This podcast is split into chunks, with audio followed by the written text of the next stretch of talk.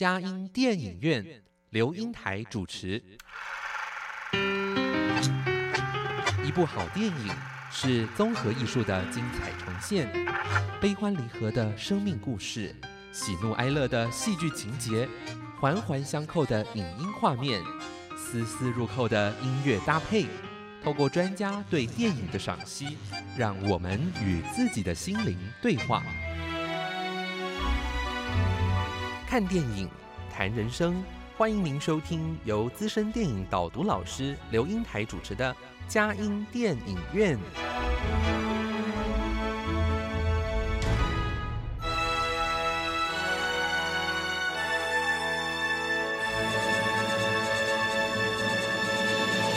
各位亲爱的听友，您好，这里是佳音乐联播网，欢迎您来到我们的佳音电影院，我是阳光丽龄美少女刘英台。佳音电影院这个节目是每个礼拜五晚上八点到九点，在台北 FM 九零点九佳音广播电台播出；星期天晚上七点到八点，在宜兰 FM 九零点三罗东广播电台播出。另外，在迦南地区的朋友们，透过 FM 八九点一南都电台，星期天早上九点到十点播出，星期五下午三点到四点重播。在台北、宜兰、迦南地区以外的朋友，也可以透过电脑、手机上网，在全世界各个角落收听我们佳音电影院这个节目。让我们佳音电影院带着大家一起飞向世界的每一个角落，让当地的人与事扩张了我们生活领域，开拓了我们心灵视野。各位亲爱的听友，呃，我们今天佳音电影院邀请的贵宾是黄英雄老师，也是我的偶像黄老师。呃呃，真的，我我会有点情不自禁的心，很兴奋的起来，也很觉得好荣幸。那当然，我想最重要的，今天我们是因为。我们配合这次的进入人生影展，哈，在好事多磨之下，居然我们在九月十三号到九月十七号，终于在呃，就是中正纪念堂的演艺厅，我们有十三场的演出啊！而且呢，黄老师就是呃被我们邀请的贵宾，是让黄老师参加我们的进入人生影展，好像也不止第一次了嘛，哈，对对对对，而且我们说啊，只要黄老师出场，必属佳片，必有观众，因为你的粉丝团很多很多。哪里哪里？对对对，哎，黄老师啊，真的是好高兴哦。嗯。呃，黄老师，我在想啊，我现在还是从您的呃大名说起啊。OK。黄英雄老师。好，黄老师啊，你嗯，你们家有几个兄弟姐妹啊？你叫英雄的话，对，我是老大。嗯。那我出生在高雄，那所以后面有一个雄，我爸爸就是想说。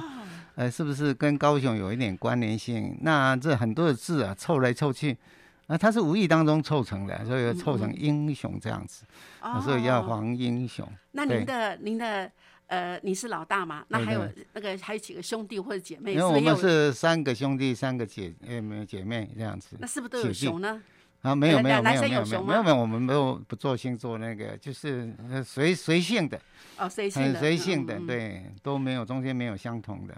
但是好像那个英雄的话，我想，我觉得他好像呃，爸爸妈妈令尊令堂应该对你有些期待吧？不知道，应该因为没有。其实英雄在日剧时代那个时候是一个蔡奇阿美啊。嗯。哦，呃，就像我后来认识的，就是大主英雄，他是围棋职业的八段，曾经来台湾。嗯。呃，我还送他一个砚台哈。哦。啊，你看那个棒球，呃呃，那个职业美国职业棒球有一个野茂英雄，其实他们英雄在日本是一个很很平常的名字的，在台湾里面没也其实有，我同学就有一个姓李的，叫李英雄。那以前早期的一个省议员也有一个叫李英雄。哦哦，这样。是是是，其实那个有这样的一个名称的人很多啊。哦，这样子啊。对呀对呀对呀。对。我很荣幸。只是只是一般这有一个好处就是，呃，同学多年以后在路上一见面啊，那我都叫不出他们名字，他们都很容易记起我名字，这个是唯一的好处 了。对对对对对。那我的我也很荣幸，我的名字有个刘英台。啊，对对对对 对，这也很容易记。很多人记得，但是还是很多人叫我台英哈，我也不习以为常了。对。哎，老师，好像您的您的生涯有很多的变化嘛哈。嗯嗯。那当然在这里，我我我我我想跟大家还是，呃，我知道您的粉丝团很多人哈，但是呃，说实在，我想我们的听众朋友可能还有一些人不太知道您的呃背景哈，因为您的粉丝团有。上千万人啊！嗯，对，有一千，超过一千万人一样。一千万人啊！对对对。哇，那真的是在那个当下里面，那可能还是有些人他不没有在这样方面的那个呃 background 的话，可能对您也不是不是那个了解，而且在这个时候，我想还是呃介绍一下您啊。嗯哎哎，在这里当下里面哦，那呃您自己本身是那个是呃。也是学电影的，对对对，其实我是是戏剧的，戏剧后来才转电影啊。对，你是国立艺专戏剧系毕业，哎，好像那个时候很多人都是国立艺专的，对对对，因为没有地方去啊。哪里哪里哪里哪里，那都是要有本事才能够进去的哈。而且到美国波利波特兰州立大学戏剧系，后来做台湾戏剧艺术协会的理事长，对，现专职编剧导演，好。编导出身，常常受邀到各地赏析电影，称为辨识哈。嗯哎，那您您说辨识是？呃，这个是这样子，因为小时候，呃呃，那个我小时候的生涯在电影院里面会碰到一种情形。嗯那个时候是光复不久嘛，那这个很多人受教育，其实大部分都是受日本教育。嗯。呃，可是他电影进来是美国，比如说他是美国西部片，他讲英文，啊，可是字幕上是中中文啊。对对，那时候就产生尴尬了，因为这些观众啊，他们完全没有办法看看字看不懂，听听不懂，那这怎么办呢？那个时候就应运而生，其实就产生了辨识文化。也就是说，每一场电影院里面后面都其实都有一个人，他用台语来去口述那一部电影，包括对白哦，包括对白，包括情境这样讲啊。我从小就耳濡目染。听那个，哎，这很有趣啊！有时候明明悲剧，那这个人讲的已经是很多次了，他就用他加入自己很多的思想。嗯嗯。那时候很多观众笑成一团，我又觉得很奇怪，悲剧大家笑成一团，那个是便是在耍宝啦。对对。这个其实影响到我很大的呃一种观念哈，因为后来在差不多两千年。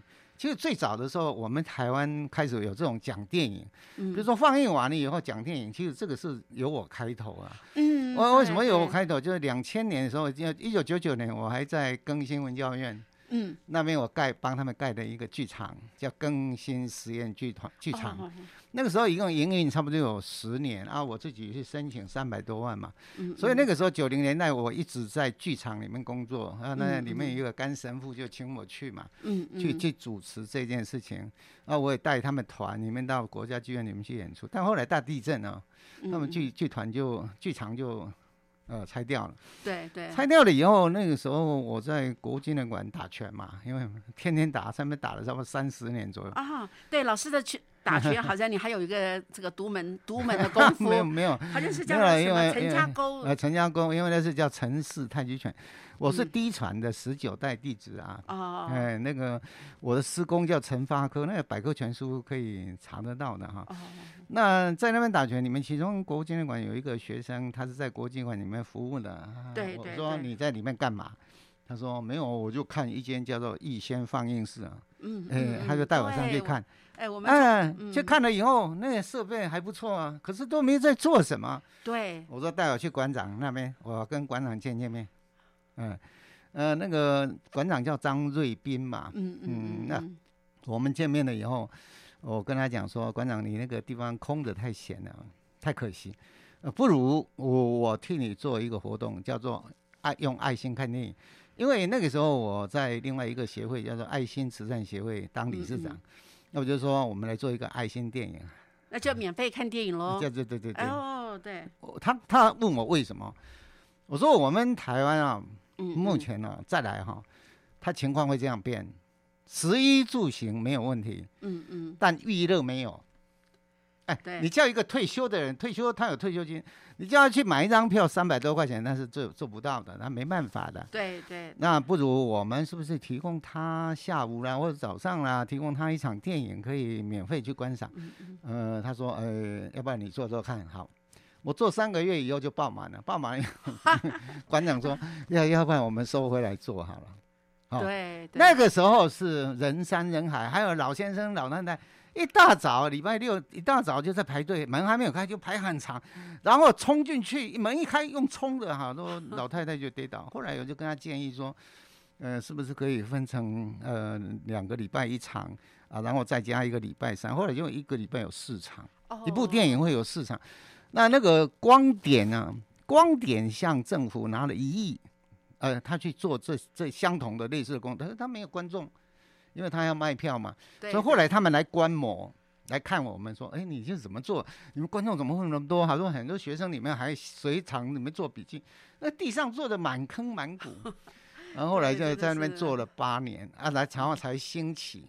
兴起，呃，目前的现在这种趋势。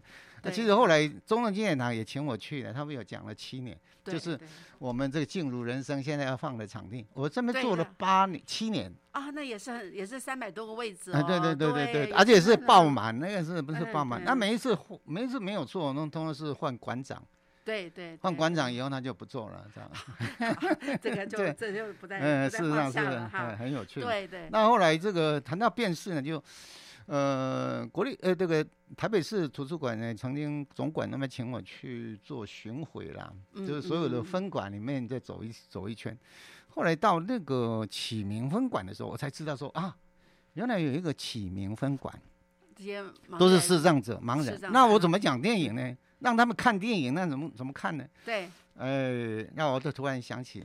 哎，小时候的辨识哈，嗯嗯嗯，小时候辨识，那这个辨识里面，我就 OK，我来想一个办法来解决。对，我我知道那个霹雳布袋戏有个八音王子啊，那个啊，他们他一个声音可以讲成八的，那您的声音要不要变化呢？嗯，我变一点点而已，我没有那么厉害了。但是真的非常非常的呃了不起。这里有星星盼望和爱，分享喜乐祝福。守护城市心灵，FM 九零点九，佳音广播电台。今天我们邀呃佳音电影院特别邀请的贵宾是黄英雄呃老师，事实上他也是呃编剧导演。还有这个推广电影的理事长哈，还有呢，呃，做呃电影的说书人哈，绘声绘影说电影哈，而且称为辨识，而且呢，居然还走到启明呃图书馆去为。呃，视障者说电影哈，而且好像您在这个说电影也说得快，您的目标是一千部，可是现在已经九百多部喽，九百多部了。我觉得视障视障者的福音哈。那在一般带电影的当中，你也也带过一千四百多部电影。哎哎，老师，那我真的是想要 跟您说一下，说在这样的电影当中哈，您自己的呃角色啊，呃，当然最后。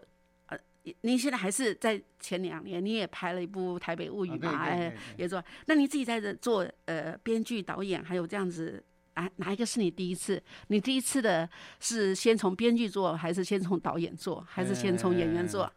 这个就要讲今天，今天李李行导演也是我的老师了。嗯嗯。那他刚好今天 告别式嘛，哈。嗯嗯。那其实 他影响我很大。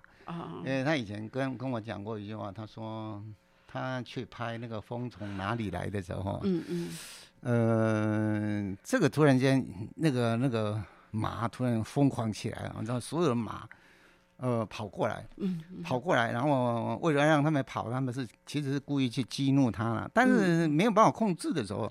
所有导演、摄影师、所有记记录人员都挖好一个坑，都通通跳下去，然后马就从上面跳过去啊。那跳过去啊，都差一点，就是说，真的是慢一步，那就一定是死在马蹄之下哈。啊，那李导演就说，哎呀，这个当导演真辛苦啊。嗯嗯。这个我们在这边，这个这个出生入死，而编剧只在家里写了四个字，叫做万马奔腾。嗯，那那后来我就想说，哎。既然价钱一样的话，那个呃报酬是一样的话，那我们就选编剧哈。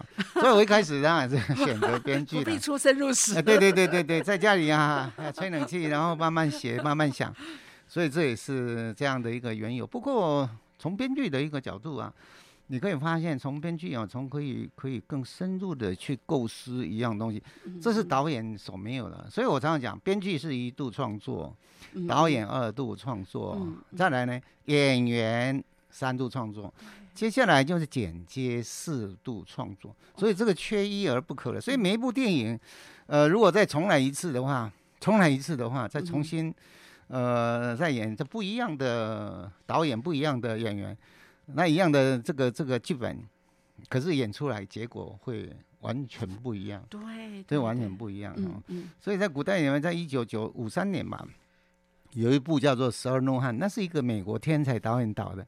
他很可惜，他三十多岁就死掉。但那一部也引起很大的注目啊。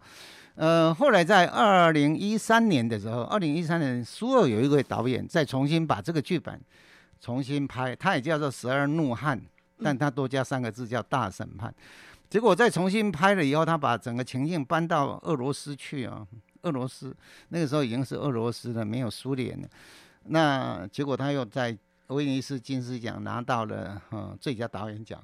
对，所以一样的东西，可是拍出来是两个影片。我常常去在做。剧本教学的时候，我常常会告诉他们说：“你看看，一样的剧本啊，可是，呃，透过不同的导演的诠释，或者是演员的诠释，那是绝对。”嗯，完全不同的哈。是老师，您现在从呃编剧下手的，对对对对对。后来什么时候进到导演呢？导演里面其实，在电视里面也也有了，也有跟好几个人里面合伙的，或者是在公共电视。呃，我曾经我们自己拍了一部，我自己当制作人也拍了一部那个叫做《二十五张邮票》。哦。二十五张邮票是根据一个真人真事，他的他，因为他们。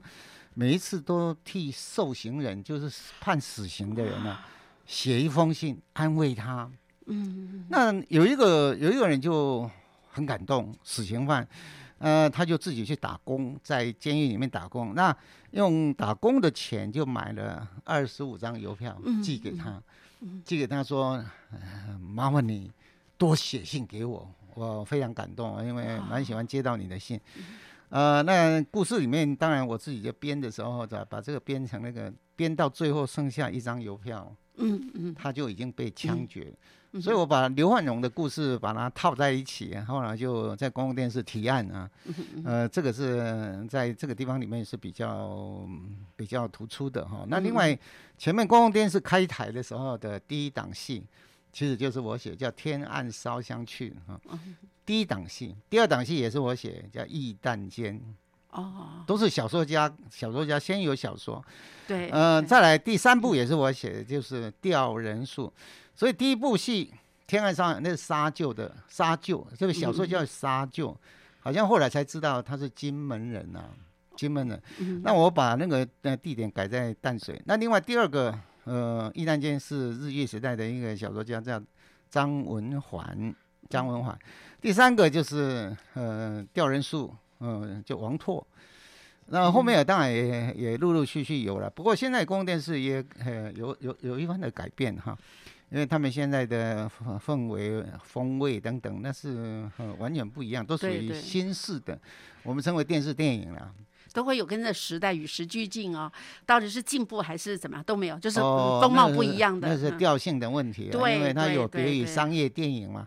啊，商业电视也是一样，比如说三立，他们就极极讲究这种所谓的咸味很重的哈，就非要你打我巴掌，你呃那呃大爱的或公共电视，它走的路两条路会比较相像。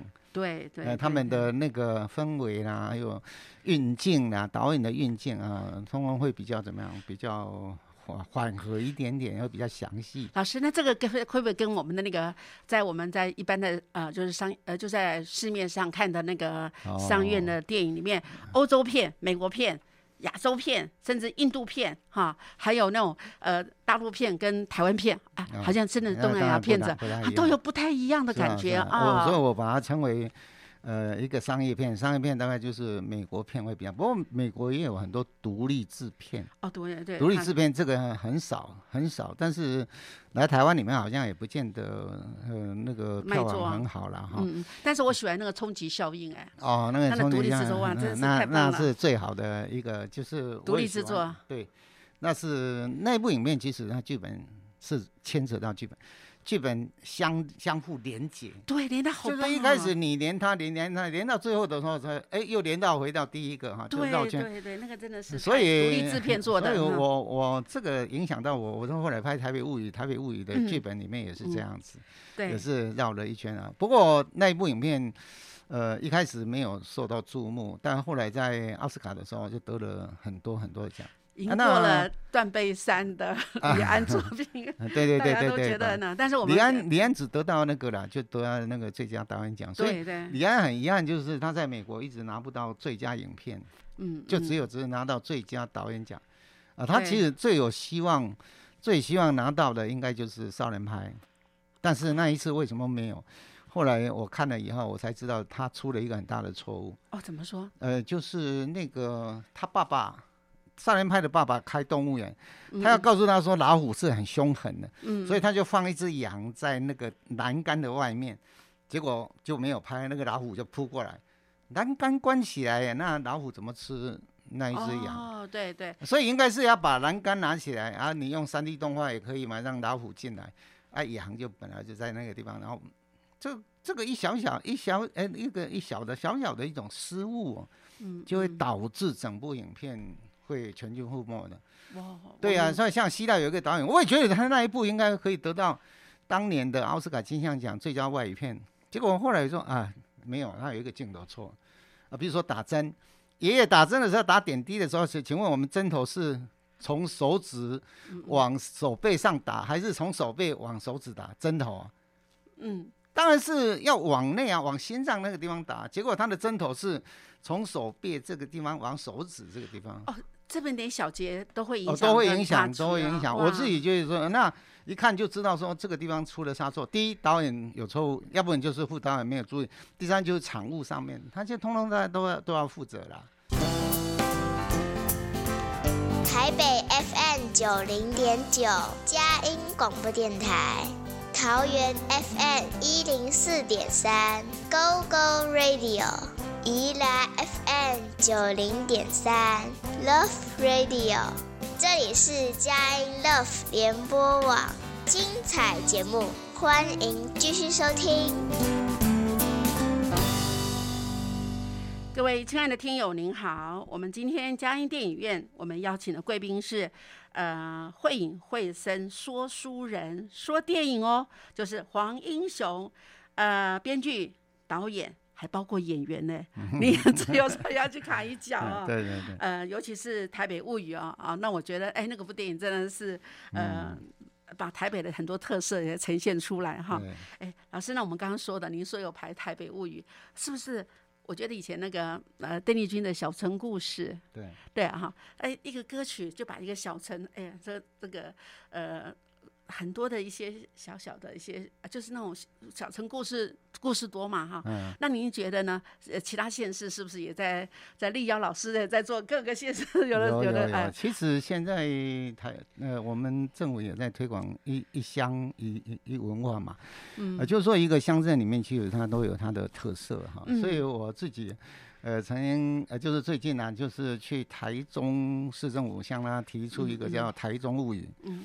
过一阵子的话，大概大概如果高雄愿意的话，也可以可以去拍一部叫《高雄物语》。嗯，台南也可以。那为什么呢？因为我想每一个人，甚至于扩大的话，每一个家庭，甚至于在扩大的话，每一个社会族群或者甚至城市，都有它的生命力量的。嗯，而这生命力量会蕴蕴含的，嗯，就是我们产生的一种文化了哈。嗯嗯，在当时里面，曾经王永庆曾经问他们那个，因为我们有一位。台大的教授里面去住那个他的永生村，呃，他就跟他讲说，你们这边呢硬体不错，但没有文化哈。那王王永庆很生气，就问问那个长庚医院的很很多的老师啊，就说，人家说我们没有文化，那请问文化是什么？后来他们有一个教授就请我去了，他说：“哎，你来当我们驻村作家哈。” 那我说：“我去看看。”啊，王永庆问我说：“什么叫做文化？”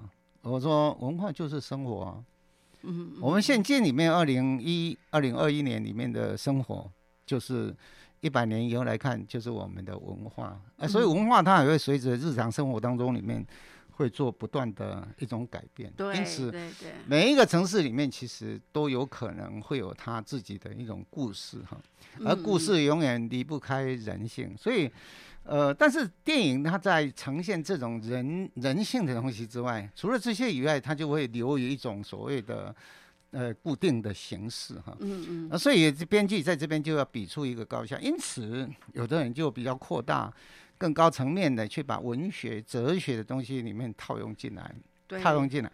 呃，我现在在这边举一个例子，有一本有一部电影叫一九五九年的电影，叫做《去年在马伦巴》。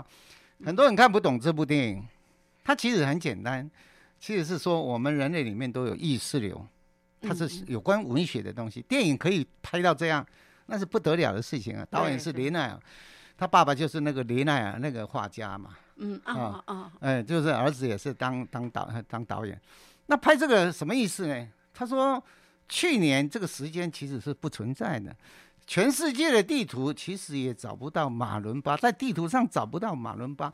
那你演这个到底是什么意思？其实就是说你人和人之间的思维，请问你有你的意识流，我有我的意识流，但是意识流能不能最后能不能重叠，能不能相同？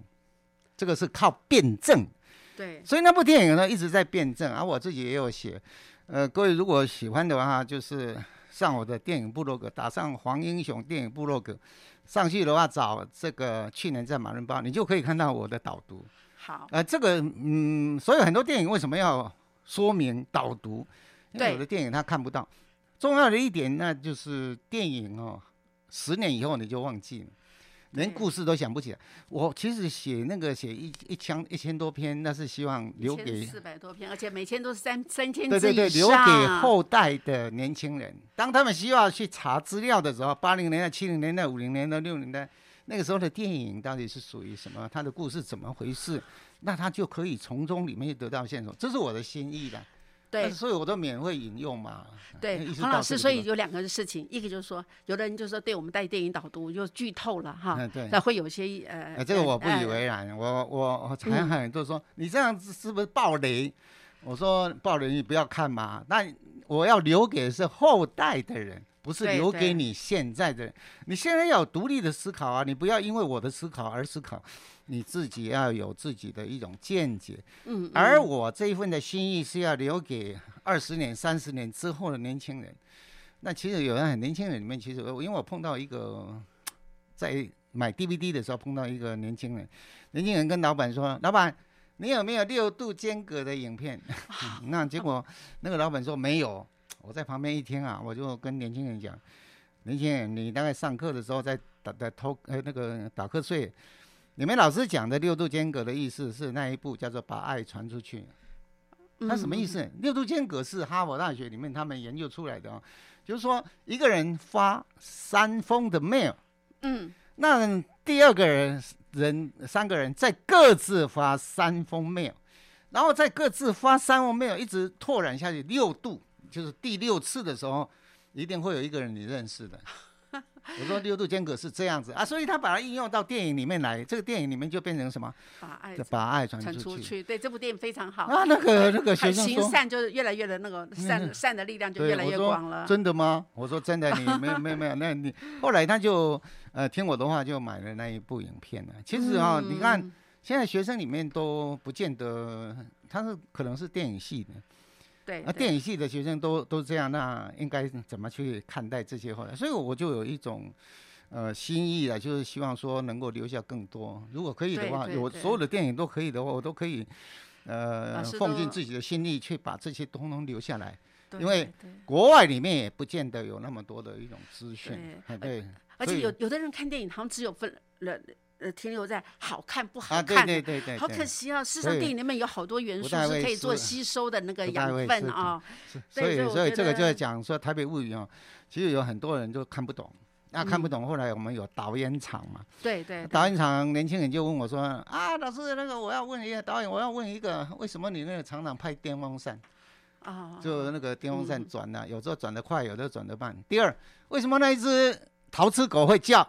啊，大家觉得很奇怪，那是我故意安排的。对对，那我说，那我问各位啊，那个电风扇在转的时候，请问它是要停下来还是刚刚开始转？我只有放两秒哎，大家哑口无言，哎、哑口无言。那我就是说，这个叫做不确定，对叫不确定。后来狗呢，我说第一次的时候，女主人说法院判我无罪，说那摸摸她的狗，那一只狗我就配音配那种嗯嗯嗯嗯啊，意思就是说，你看，呃，狗仗人势嘛哈。第二，那个小偷要离开的时候，摸摸那个狗的那个下巴，那狗就吼吼吼这样叫。嗯他说你你什么什么来历啊？你敢摸我，对不对？所以那个小偷小偷吓了一跳就走了。第三，那个男主人都人都离开了以后，他也摸摸狗的下巴，结果那一只狗是哦哦嗯嗯嗯哦哦，为什么？因为你不是我真正的主人，对哎，我真正的主人是你太太。对对，啊，所以那个对啊，第第三个、第四个，就男主人走了以后到楼上去，那那一只狗剩下一只狗，我留了五秒，那只狗是一直哀鸣，嗯嗯嗯，意思就是说我这只当狗的啊，其实跟人差不多啊。最后留下寂寞啊，不是，不是留下寂寞，我要见人说人话，见鬼说鬼话。哦，这样子哦，对嘛？你不是会觉得吗？你看我果仗人势的时候，我女主人就是这样，这个叫做影像语言。对，对其实啊，我一直想要出一本书啊，叫做《印象语言》啊，但是，呃，我一直觉得说，如果这样写的话，会不会是让后面拍电影的人就一样画葫芦？那这样反而害了他们。其实拍戏哦，创意啊最好的一个方式就是一个导演里面有创作力量啊。嗯嗯，创作力量，这个创作力量就是说我我在这个现场当中里面能够对他的这个思维，嗯，有一种所谓的新的一种表现的。所以对对，所以有时候候电影里面呢，很多人看不出来。呃，《蓝色情挑》里面有一部有有一有有一场戏啊，这个他他拍的那个什么，他拍的那个呃呃那个那个有一个插插头的，这个叫做叫做弹玉，嗯嗯呃那个那个那个在讲的就是，其实它前面应该有一个前因。哦哎，对对对对，老师哎，对哇，老师讲的这样哦，我我我们有时候就有个统称叫做这个导演的巧思创意在哪边对哈。可是老师，你觉得你的狗的这个在这里面代表的意义有这么多种不同的，我觉得真的有时候还是要导导演导演场的话，我们才能够这个呃知道它的详尽的背后的一个创作力量。分分秒秒守护城市心灵。佳音广播电九零点九。各位亲爱的听友，您好！今天我们嘉音电影院邀请的贵宾是黄英雄导演、编剧、演员，还有说书人啊。黄老师啊，您刚刚提到，就是说在这样子的电影当中，导演都有一些呃所谓的暗藏的创作力量哈，也是一种影像语言哈。那我觉得去能够能够去追追追追到那种，我觉得有点像捉迷藏哦，去看电影就是很有兴趣出来了。进入人生影展哈，只是用不同的名称。后来我们发觉，哎，人生就像电影，电影也像人生啊，人群。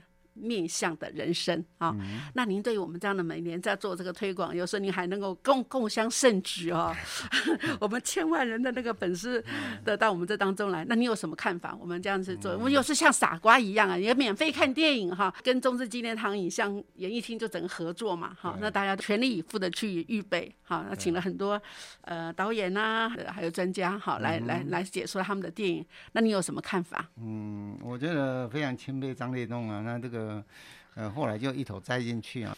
那这几年他做的影片里面就有一点点那个各种多样性，哎，多样性啊。其实人生里面是多样性，所以它里面有纪录片，那也有剧情片啊。像嗯这个呃我自己要去讲的这一部叫韩国片嘛，嗯，韩国片叫做《翻供》哈，《翻供》这部影片其实。呃，各位去看，很复杂，所以我在导读里面特别把人物表画出来。嗯嗯。人物表画出来以后，那各位再去看的时候，就呃一目了然了哈。嗯嗯。呃，其实我们刚才谈到的，就是电影当中里面，我真认为最重要叫做印象语言。嗯。呃，另外还有一个很重要叫做前后呼应。那这部电影呢，翻供呢，其实韩国片里面来算来讲的话，算是。呃，也算是上上之选了。当然，韩国片里面其实他们在政府的一种辅助之下，经费里面是多我们五十到一百倍。哇，有这么多啊！差那么多。所以近几年他有很多的影片，比如比如说《失事列车》，嗯嗯，啊，另外就《与神同行》。你知道他在我们台湾里面这两部影片捞了几亿回家，我们连一部影片进到韩国里面都没有办法。这个是呃，我觉得是相当伤脑筋的事情，呃，这个比比较深层的东西。不过翻供里面呢，其实来讲的话，呃，在台湾里面也算是因为疫情之后，里面算是票房里面嗯极端好的。女主角虽然是以前是二线人物了哈，嗯，那但是她第一次挑大梁，嗯，挑大梁。这个很好，不过演他妈妈的那个就是影后，两个人的那种戏相当好。不过我在里面有这个情节里面，我们就嗯不多谈了啊。韩国影片这几年倒是值得台湾里面去借鉴的，我们台湾里面其实远远落后。那这个我在里面有谈到，就是我们国内里面的一种影片的那个平平台作业的，嗯，事实上缺乏沟通。一个编剧他写了很好的剧本，但谁来导呢？没有办法去联系到好的导演，导演里面有找好的剧本，其实也找不到的。啊，这是非常可惜的，都要必须要透过一些比赛啦，比赛以后得奖啦，但是事实上这里面又牵扯到更多的。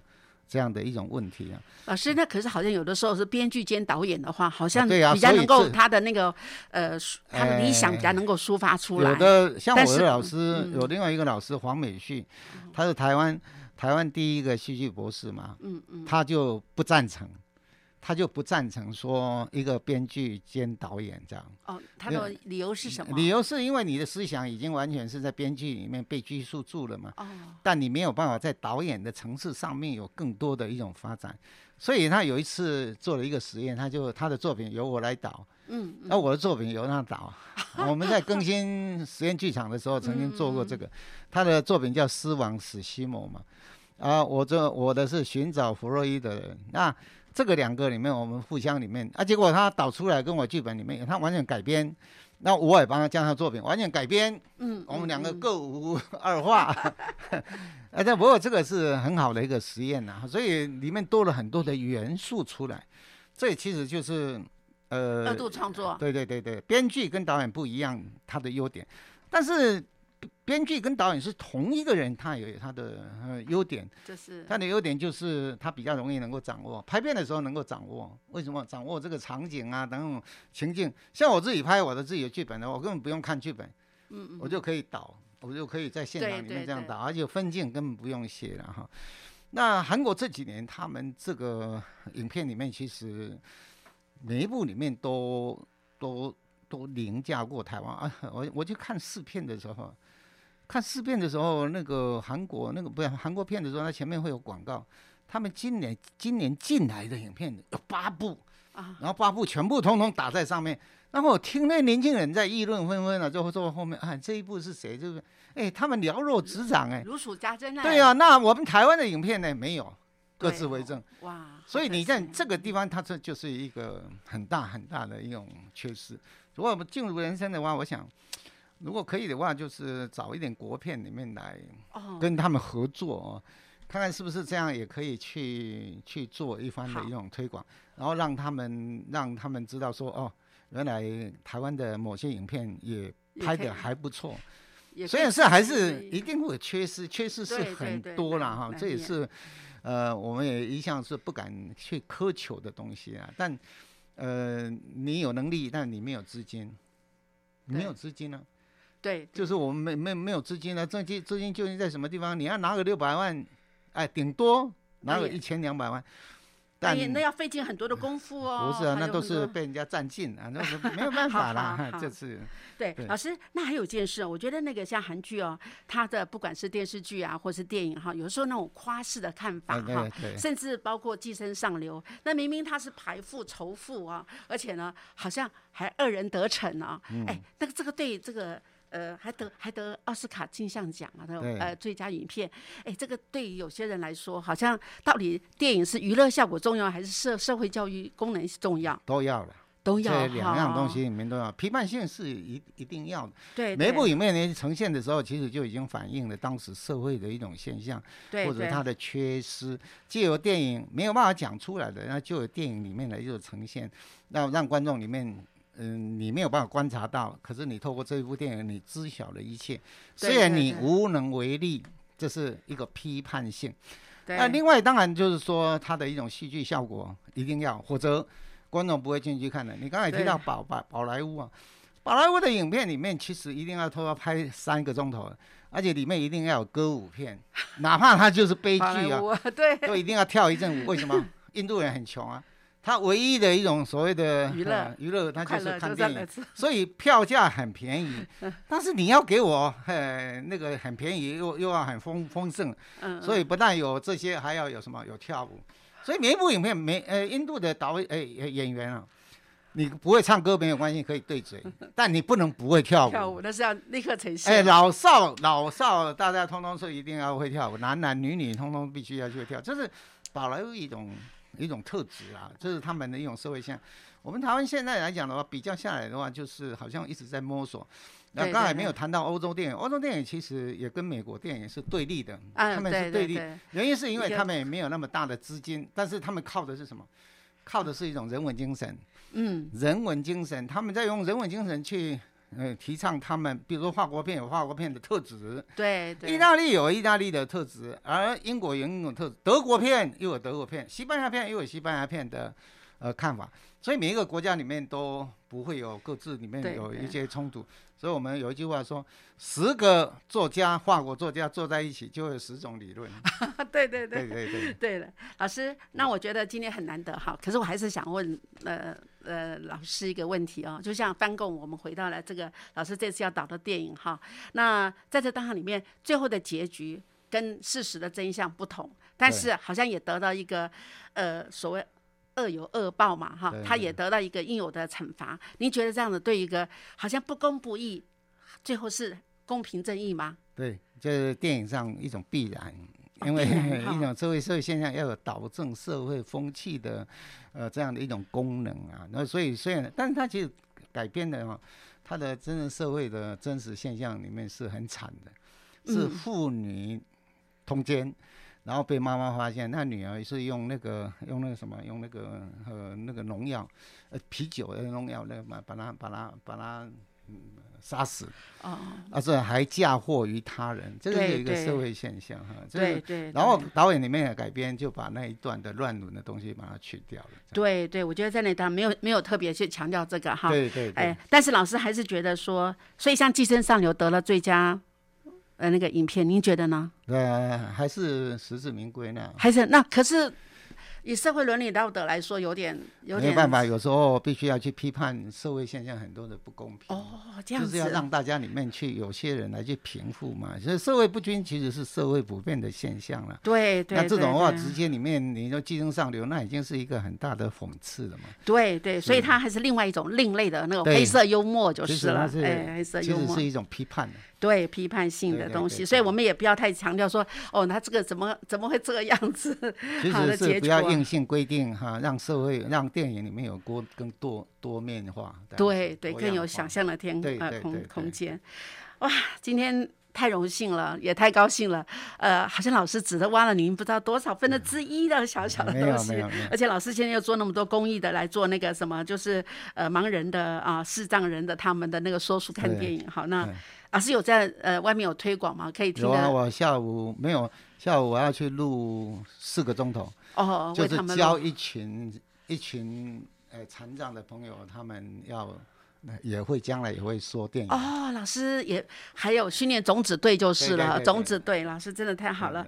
呃，所以我们这次的进入人生影展是在九月十四号啊，呃早上的时间啊，那个呃有黄英老师的翻供哈，但虽然有点时间有点稍微过，但是我们知道这个对于进入人生影展，大家还是觉得可以静候这个呃这个这个段时间哈，呃我们是延了后了哈，本来是在八月举行。的，那还是呃，希望大家每年都期待我们的进入人生影展，哎，共襄盛举啊！那也有也有专人来为我们老呃解读，解解读导读老师那个电影，我想一定有不同的那种收获。是是是啊，各位亲爱的听友，谢谢大家，也谢谢谢谢谢谢大家，哎，来我们的那个节目帮我们来说电影啊。